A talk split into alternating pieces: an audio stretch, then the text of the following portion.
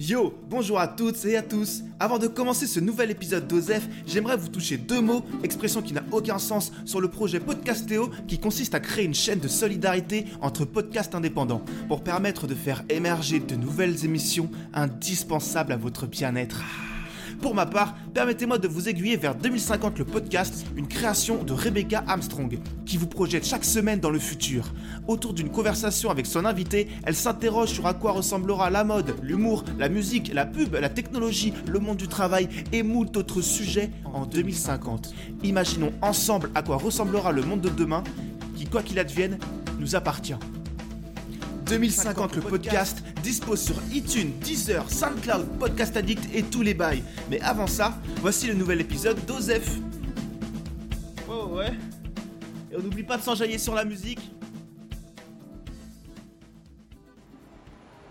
Que tu m'écoutes en faisant du repassage, du ménage ou bien du bricolage, que tu m'écoutes dans la dernière lambeau ou dans le dernier métro, à la campagne, la montagne ou dans le ghetto, souris à la vie Osef le podcast est dans ta sono. Oh Ressenti à chaud et en quelques minutes sur un film dont personne ne parle et dont tout le monde se fout, sauf moi.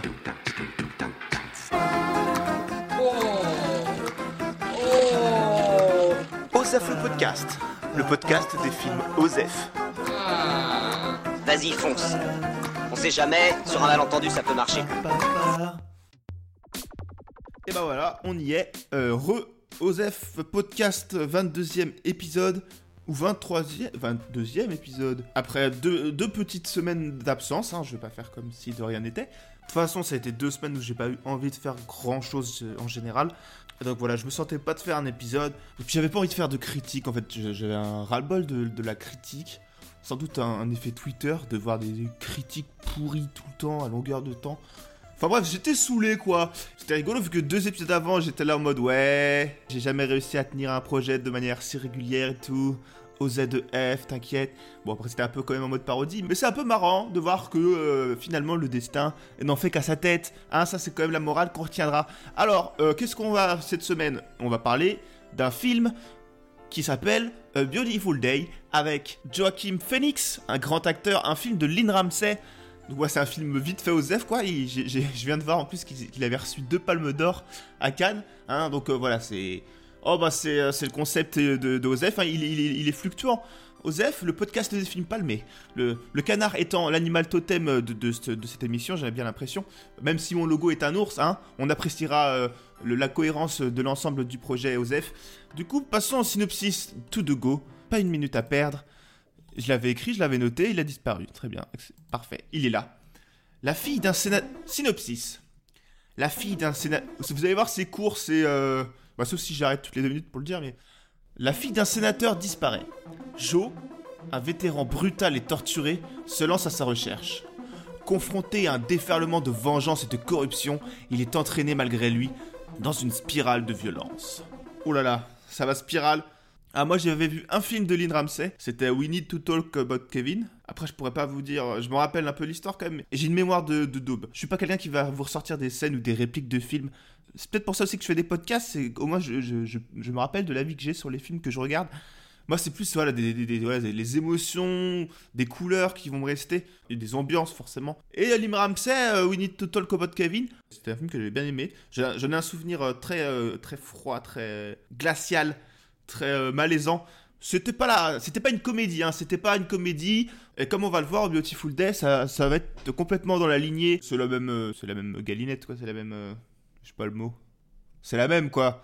Bah, de toute façon, rien que si vous voyez l'affiche, c'est Joachim Phoenix avec un marteau. Bon, bah voilà, on n'est pas dans un remake de Lulu Castagnette, quoi. On sent que ça va, ça va poutrer. Et pour s'en donner une petite idée, et on va s'écouter la bande d'annonce. Je commence à être chaud niveau transition et tout. Drop the anti-pop. Où passes-tu ton temps Tu fais quoi Toute la journée. Vous avez des enfants, Joe Nina. Elle s'appelle Nina. 235 31e rue Est. J'ai entendu parler de ces lieux. Si elle est là, je la trouverai. McCleary a dit que vous étiez violent. Ouais, je peux l'être. A Beautiful Day, critique, prise numéro 3. Euh, c'est excellent parce que c'est la troisième fois que j'enregistre et que le micro n'enregistre pas. Euh, bah, désormais, je vais essayer de garder une fraîcheur, une spontanéité, mais qui s'est depuis bien longtemps étiolée, soyons honnêtes. Alors, A Beautiful Day, euh, je vous parlais dans l'intro de We Need to Talk About Kevin, l'un des précédents films de Lynn.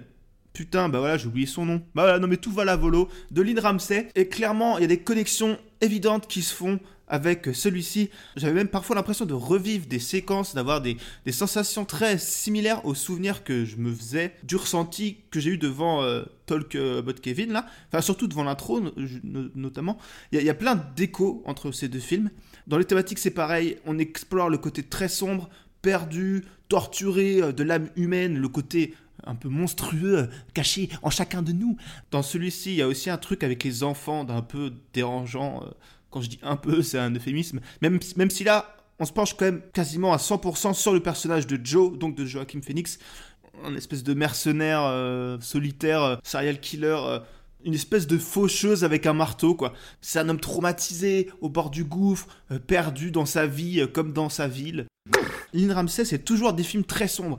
Après, j'ai vu que deux films, je le rappelle, hein, celui-là et Kevin. Comme les autres, ils sont pas dans ma base de données, je les ai pas vus, je peux pas m'y référer, donc c'est comme s'ils n'existaient pas au final. Et donc Lynn Ramsey, c'est une réalisatrice qui fait des films toujours très sombres, un peu fatalistes comme ça, un peu violents, un peu durs. Quand je dis un peu, c'est toujours un euphémisme. hein. Même si cette violence, ici, elle est moins explicite que sensorielle. Après, ça dépend vraiment des sensibilités, bien sûr. Mais il y a vraiment un truc de malaise, un côté anxiogène qui fonctionne à fond à certains moments. Et, moi, je vous avais déjà raconté dans un ancien épisode, c'était celui sur euh, euh, Love Hunter. Un très très bon, enfin, un chouette film que je vous conseille tout de go. Et euh, du coup, euh, je vous avais déjà raconté que j'avais, que j'étais sensible un peu à ce genre de trucs, l'asphyxie, la claustrophobie, tout ça. Et ce genre, et le genre là, dans le film, le gimmick de Joaquin Phoenix, c'est que pour se détendre, entre parenthèses, pour se couper du monde euh, quand il se sent submergé, quoi, c'est de se foutre un sac plastique sur la tête et de, tenir le plus longtemps possible. Donc voilà, c'est pas du tout euh, angoissant, c'est pas du tout. euh, J'ai vraiment pris beaucoup de plaisir euh, durant le visionnage de, de cette œuvre. C'était vraiment, oh là là, un bon moment, un bon moment à passer. Je sais pas si c'est le film ou si c'était le moment ou je sais pas quoi, mais j'avais parfois autant de mal à respirer que le personnage. De toute façon, moi c'est clair, si je dois mourir, ce sera, ce sera par une crise cardiaque ou un truc, euh, un truc du genre. Peut-être même que ce sera devant un film. Euh, ce serait stylé, n'empêche. Enfin, ça ferait un bon épisode de podcast. enfin non, du coup, ça ferait pas. euh, Mais du coup, ça ferait, ça- ferait chier quoi. Ça ferait chier. Bref, pour revenir au côté très visuel comme ça, c'est clairement le gros point qu'on retient du film. C'est de toute façon la patte euh, de, Lynn Ramsey, en plus d'être très immersif grâce euh, à l'ensemble, les jeux de couleurs, les jeux de matière euh, et de matière sonore, le montage et tout ça. C'est une vraie expérience, si je puis me permettre l'expression, c'est un vrai film de cinéma, dans le sens où tout passe vraiment par la mise en scène, tout est raconté par l'image, ce qui est dans le cadre, ce qui ne l'est pas. Il y a très très peu de dialogue. Alors, on n'évite pas quelques effets de manche un peu malvenus, surtout vers la fin.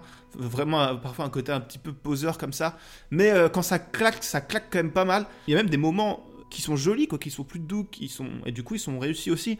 C'est euh, et puis ça joue un peu avec les attentes du spectateur, qui est souvent surpris. Par exemple, un moment, il y a toute une montée en puissance où on s'attend à une explosion comme ça de rage, de violence, et en fait c'est très atténué parce qu'on vit la scène d'un œil extérieur un peu, et c'est un c'est un truc du film où la mise en scène elle fait des pieds et des mains pour ne pas filmer la violence avec euh, comme ça ce côté voyeur avec euh, on est rarement confronté directement à l'action plus à ses conséquences. Il y a- je vais pas pas mentir il y a quand même des, scènes un peu choc enfin des visuels un peu choc il y a, des trucs un peu dégueux.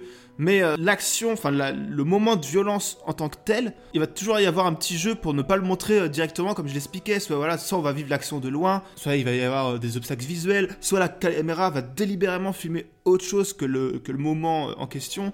Il y a beaucoup de jeux avec le hors-champ de toute façon pendant le film. Euh, ça, c'est le montage qui va se faire plus équivoque. Donc, ouais, j'ai bien aimé cette manière un petit peu euh, de jouer avec ça. Même si, comme je le disais parfois, parfois le film, surtout vers la fin, je trouve le film se regarde un petit peu faire.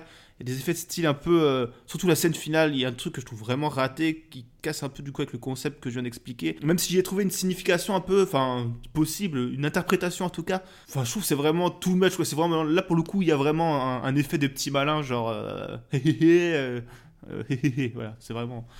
C'est voilà, c'est moi aussi, tu vois, très peu dans le dialogue, tout par l'onomatopée. Moi aussi, euh, euh, ah, je suis comme le film. Bref, ça joue aussi avec les attentes du public dans le scénario, qui a d'ailleurs euh, reçu une palme d'or pour, pour ça. Bon, après, je sais pas si je suis forcément légitime pour dire s'il mérite d'avoir cette palme ou pas. Faut pas s'attendre à une histoire de ouf gueudin, tu vois. C'est pas un truc pris de la narration, pourquoi pas, tu vois. Je sais même pas s'il y a une palme pour ça, pour la, pour la narration, mais je sais pas qui c'était qui cette année au Festival de Cannes. C'était mot, c'était Pedro Almodovar. Bon, Pedro, redescends un peu sur terre, faut peut-être pas abuser. Vraiment, reviens avec nous. Est-ce que ça mérite vraiment un prix du scénario? Je suis pas sûr. euh. Et je dis ça sans condescendance. je dis ça sans vraiment aucune condescendance. Non, mais je rigole bien sûr, c'est... euh, Oh, on peut plus rien dire. Mais euh, voilà, c'est une blague. Et c'est pas une critique quand je dis que voilà le scénario il est pas méga ouf. C'est pas une critique dans ma, dans ma bouche. Parce que comme je vous ai déjà dit, un grand scénario complexe, ça fait pas forcément un, bon film. Mais euh, là où en fait je suis plus critique, c'est que en fait au final, après le visage du film, même si j'ai passé un bon moment, qu'il y a vraiment plein de trucs que je trouve chouettes, le film, euh, globalement, je vous le conseille à fond, quoi. Si vous voulez vivre une expérience de cinéma, je vous le conseille. Mais il y a toujours ce truc avec les films violents, cette frontière du est-ce que c'est pas un, peu vain, comme ça, de ce, ce côté un peu choquant, ce côté euh, chic et choc. ah, je déteste. C'est horrible cette phrase, mais ça correspond totalement au film, quoi. Chic et choc. Ah, c'est horrible, je me sens dégueulasse de dire ça. Du coup, je disais, est-ce que c'est pas un peu vain? Même si là, dans le film, il y a des thématiques, il y a un petit background comme ça au personnage, mais ça reste évoqué, il y a des choses, mais ça reste effleuré, quoi. On peut faire un puzzle logique dans notre tête qui forme un, un- un ensemble cohérent à l'histoire. En fait, je trouve que ça n'a pas autant de fond que ça prétend en avoir. Même si ça raconte des choses, c'est pas aussi bouleversant et, euh, puissant que ça aurait pu l'être, peut-être. Donc voilà. Et il y a quand même un truc rigolo que j'ai observé, un truc que je me suis dit pendant le film, c'est que je sais pas si, si j'ai un attrait ou si je suis naturellement attiré par ce genre d'histoire, mais il y a quand même une bonne partie des films que j'ai vus pour Osef, et je vous rappelle... Haha C'est tombé l'antipop Il y a quand même une bonne partie des films que j'ai vus pour Osef, où c'est des personnages complètement paumés, euh, complètement en marge. Je sais pas si c'est moi qui suis... Attends, j'en étais où dans ma phrase voilà, je vais voir les films sans regarder les bandes d'annonces, sans lire les synopsis. Et il y a. Eh, c'est pas facile de faire des podcasts. hein. Toi, tu critiques là, je te sens là, mais. Eh, vas-y, lance-toi, mon gars, on verra si tu fais des mêmes. Euh, eh ben. Et ben, du coup, je trouve que. je sais pas si je suis naturellement attiré. Putain, j'ai l'impression que ça fait dix fois que je le dis.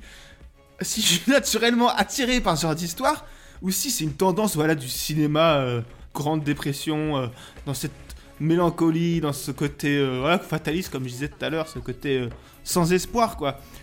Enfin, je sais pas, voilà, je sais pas, si c'est moi ou le cinéma. Enfin bref, c'était une petite. J'ai pas de conclusion à cette observation, c'était juste une observation comme ça qui. oh, qui vaut ce qui vaut, vaut, hein. Qui vaut ce qui vaut. Allez,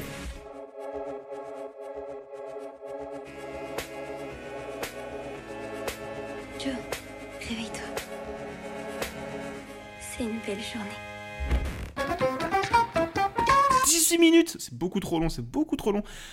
Je sais pas pourquoi en ce moment je fais que de faire des épisodes beaucoup trop longs, donc euh, je vais speeder. Je sais pas si c'est l'hiver ou si c'est... Euh, aucune idée. Osef le podcast épisode 22, c'était au Beautiful Day, j'espère que ça vous a plu, j'espère que le concept, le format, tout ça, ça continue à vous plaire, n'hésitez pas à me le dire. Après, euh, si ça vous plaît plus, je sais pas si je trouverai la boîte à malice pour, euh, changer, mais euh, bon, on s'en fout. Euh, si ça vous plaît, vous connaissez les, les us coutumes pour euh, donner votre avis sur euh, le iTunes, euh, les, commentaires 5 étoiles, tout ça. Et on le dit à chaque fois, c'est trop chiant, on sait, mais c'est comme ça. Après, il y a un moment, si on le dit pas, vous allez pas y penser. Alors, donc c'est chacun ses torts au final. On partage tout, c'est ça qui est beau, c'est ça qui est c'est l'internet, on partage tout. Alors bonne fin de semaine, bon, je sais pas si j'ai oublié de dire des trucs. Oh bah je gueulerai quand ce sera en ligne. Alors bonne fin de semaine à toutes et à tous. Mettez des écharpes, tombez pas malade. Et puis euh, jouez à Super Mario Odyssey. Salut